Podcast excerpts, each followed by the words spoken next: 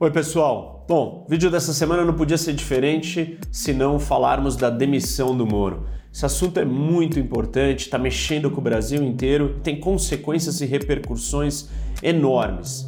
Então, o primeiro ponto interessante é por que, que o Moro ou a saída dele é relevante. Não esqueçam de dar like nesse episódio, sigam o meu podcast, compartilhem. Toda semana tem podcast novo. Vamos debater, venham participar. Felizmente não tenho como persistir com o compromisso que assumi assim que eu tenha condições de trabalho. Nós temos que lembrar a figura e a popularidade que o Moro tem. O que, que ele representa? Ele era o símbolo da justiça, da luta contra a corrupção no Brasil. Foi o grande mentor, cabeça da Lava Jato, uma das maiores operações de combate à corrupção no Brasil e no mundo, talvez. E o Moro é o juiz que comandou e coordenou essa história. Então ele, ele tem um peso muito grande. Além disso, o Moro era visto como um dos pilares de sustentação do governo do Bolsonaro. Afinal de contas, muita gente repete de boca cheia: não, o governo Bolsonaro tem ministros muito técnicos. E aí apontam para quem? Para o Moro e para o Guedes. Ou seja, a ética, a honestidade e a solução econômica, reformar o Estado, melhorar a economia do nosso país. O Moro era um desses pilares, dessa figura de sustentação. Quando o Bolsonaro demite o Moro, né, o Moro pede demissão por causa do que aconteceu, nós temos uma quebra da promessa do Bolsonaro, porque a razão que o Moro saiu foi uma disputa pela nomeação do diretor da Polícia Federal o presidente Bolsonaro queria indicar alguém é, que ele escolhesse. E isso tirava a tal da carta branca que o Bolsonaro falou que daria para o Moro uma vez como ministro da Justiça. Ele pegou o ministro da Justiça, é integralmente dele o ministério, sequer influência minha existe em qualquer cargo lá daquele ministério. Então tem uma questão moral, uma questão de uma promessa que não foi cumprida. Sem dúvida, o Bolsonaro tem o direito e tem a, o poder é, legal de nomear quem ele quiser. Isso é uma responsabilidade dele. Mas isso foi combinado e acordado com o Moro que não aconteceria. Essa era a tal da carta branca para o Moro trabalhar. Isso foi rompido na hora que o Bolsonaro tentou interferir e demitiu o diretor da Polícia Federal. E por fim, o último, a última razão por que, que esse assunto é relevante são as acusações que o Moro trouxe contra o Bolsonaro. Quando o Moro fez o seu discurso explicando por que, que ia sair, ele trouxe uma série de acusações e todas elas muito graves. A principal, que era a razão pela qual ele estava saindo, é a questão da interferência do presidente da República na Polícia Federal. E aí o Moro, uma das frases que ele coloca ali, é, de extremo impacto, é que depois que a Lava Jato começou, nunca nós assistimos uma interferência, uma tentativa de interferência tão direta do presidente da República na Polícia Federal. Não aconteceu durante a Lava Jato, a despeito de todos os problemas de corrupção dos governos anteriores. Houve até um episódio em que foi nomeado um diretor no passado com o intuito de interferência política e não deu certo, ficou pouco mais de três meses. A própria instituição né, rejeitou essa, essa possibilidade. Nós tivemos sim trocas de diretores da Polícia Federal na época que o Lula estava no poder, isso em 2007, mas isso foi antes da Lava Jato. E mesmo assim isso causou incômodo, tanto causou incômodo que uma das grandes críticas que se tinha ao Lula ou ao PT era a tentativa de impedir que se fosse investigado ou que se descobrisse mais dos esquemas de corrupção que aconteceram ali dentro do seu governo. Existiu um outro episódio que foi quando o Temer estava na presidência, que ele trocou o diretor da Polícia Federal, mas isso não durou 90 dias a quantidade e a intensidade das manifestações e protestos da população, da sociedade em geral, fez o Temer recuar e aí então aquele é, escolhido caiu. Mas quando o Moro fala que nem na época do PT ninguém tentou ter uma interferência tão direta na Polícia Federal, essa acusação é muito grave e muito pesada.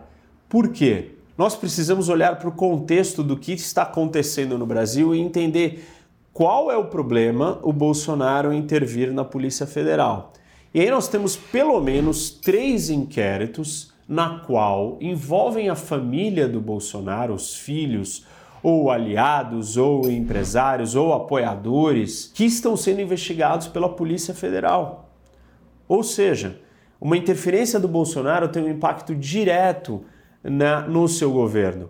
E aí estaria a justificativa para ele intervir, ou por que, que ele está querendo intervir, ou por que, que ele está querendo é, tirar o diretor. Mas vou falar dos três que estão ligados então com a Polícia Federal. E aí o primeiro deles é do Flávio Bolsonaro, que é o filho do presidente, atual senador da República, eleito pelo Rio de Janeiro. Quando ele era deputado estadual, existem acusações de que ele fazia rachadinha. Nesse caso, o chefe de gabinete do, do Flávio Bolsonaro, o Queiroz, ele, ele recebia dinheiro dos outros assessores.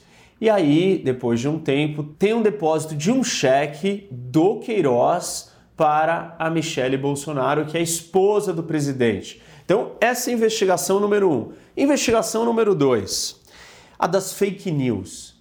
Existem fake news sendo distribuídas que contam, obviamente, mentiras, é, atacam opositores, atacam instituições como o Supremo Tribunal Federal, que aí se abriu um inquérito para investigar quem está por trás dessa disseminação dessas mentiras e desses ataques a instituições. Quem pediu a abertura desse inquérito foi o STF, o Superior Tribunal Federal, que é a Corte Máxima da Justiça Brasileira. O STF pediu para se investigar quem que estava fazendo isso. E a investigação é, acredita que existam aliados é, e pessoas do grupo, inclusive dois dos filhos do Bolsonaro, estariam envolvidos nessa, nessa produção dessas fake news. Você tem aqueles que operam, você tem aqueles que distribuem e você tem aqueles que financiam. Por que, que é importante essa diferenciação? Porque os que financiam vão estar ligados ao terceiro inquérito que é, a família Bolsonaro está envolvida, que são os atos pró golpe militar ou pró-ditadura ou antidemocracia recentemente que o presidente Bolsonaro foi participar desses protestos que pediam é, um golpe militar e assim por diante. Em tese, ou o que a investigação está tentando descobrir é que existe uma conexão entre os financiadores das fake news e aqueles que apoiaram o protesto contra a democracia. Então, como vocês podem ver, existem três razões que supostamente explicam a necessidade ou a vontade ou o interesse do presidente da República em intervir na Polícia Federal para ditar. Tudo isso ainda não está provado, mas isso justifica a explicação de por que, que o Bolsonaro é, não aceitou manter o diretor da Polícia Federal. De todas as acusações do Moro, dá para os juristas estão falando em seis tipos de crime cometidos pelo presidente. Dois deles são os mais relevantes, que é o crime de responsabilidade e improbidade administrativa. Porque esses são os crimes que levariam ao impeachment ou num processo de impeachment seriam esses os crimes considerados, enquanto os outros vão ser julgados como crimes comuns pelo Supremo e não afeta necessariamente o cargo do presidente da República ou o processo de impeachment. Um dos crimes que parecem graves é o que o Moro alega que ele não assinou a demissão do diretor da Polícia Federal, ou seja, alguém teria falsificado a assinatura eletrônica dele. Bom, qual que é o próximo passo das consequências disso? O Procurador-Geral da República, o Aras, ele já entrou com um pedido de inquérito no STF. E o ministro Celso de Mello, que vai ser o relator, deve acatar o pedido e aí vai começar então o inquérito e a investigação. Já tem muita gente falando no impeachment, isso já é uma realidade, a sustentação ética e moral está comprometida do governo do Bolsonaro. Com isso, coloca o Paulo Guedes em dúvida, porque Paulo Guedes vai se preocupar com a sua reputação, por que, que eu estou nisso, quero ajudar o Brasil, mas ao mesmo tempo vou ajudar o Brasil com um navio que está afundando.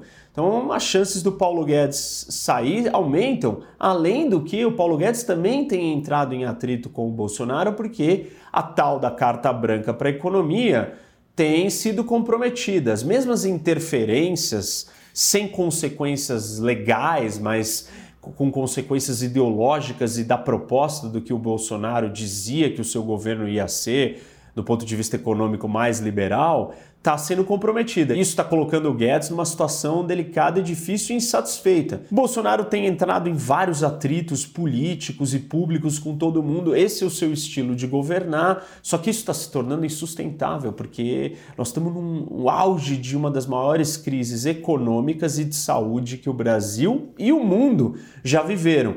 Então, não é inteligente e sábio, do ponto de vista do Bolsonaro, criar mais embates políticos. Apesar de recentemente o Bolsonaro ter dito que o Guedes tem autonomia total para é, eh, lidar com a economia, já em resposta ao que nós estamos vendo da crise ou da situação de atrito que, que tudo isso está causando. E essa situação toda já mexe com a opinião pública, tanto que a última pesquisa mostra que 54% da população é a favor do impeachment contra 37%. Então, a maioria da população já é a favor do impeachment. Nós assistimos impeachments, o Brasil parece que está é, tá acostumado com isso. Nós já vimos como que a opinião pública mexe com o posicionamento dos deputados federais, que serão aqueles que votarão, porque o julgamento é político. Lembrando que o Bolsonaro nunca teve uma base é, no parlamento, nunca teve no Congresso é, apoios porque não quis, porque não construiu uma política de diálogo ou de conversa. E não adianta falar, ah, não, porque ele não quis repetir a velha política de troca de favores. Sim, mas você não faz só política na base de troca de favores. Existem discussões e trocas que são legítimas dentro de um sistema político. Nem todas as trocas são dar dinheiro ou corrupção são trocas de apoia um projeto que tem é, que defende uma causa de algum deputado ou de algum partido ou de algum grupo em troca de apoio para o seu projeto ou para o avanço de tal reforma. Bolsonaro ele não pratica uma política de diálogo, de conversa. Eu tenho repetido muitas vezes que a função do político é negociar, é encontrar consensos, é achar soluções porque nós vivemos numa democracia e na democracia existe uma pluralidade de opiniões, ou seja, você precisa encontrar um ponto de convergência pelo menos de uma maioria muito forte para caminhar para algum lugar. Bolsonaro não faz isso, ele não gosta de dialogar, ele estabelece uma política onde ele aponta o dedo para aqueles que estão contra ele, ele trata é, aquele que vê você diferente como um inimigo e não como oposição. Na democracia, a oposição não é um inimigo, ela é apenas uma visão contrária, oposta, que pode resistir à visão é, de quem está no poder, mas você vai ter que compor ou, no máximo, ganhar mais apoiadores para ter uma maioria substancial e sólida para avançar com o seu projeto ou com as suas visões de Brasil,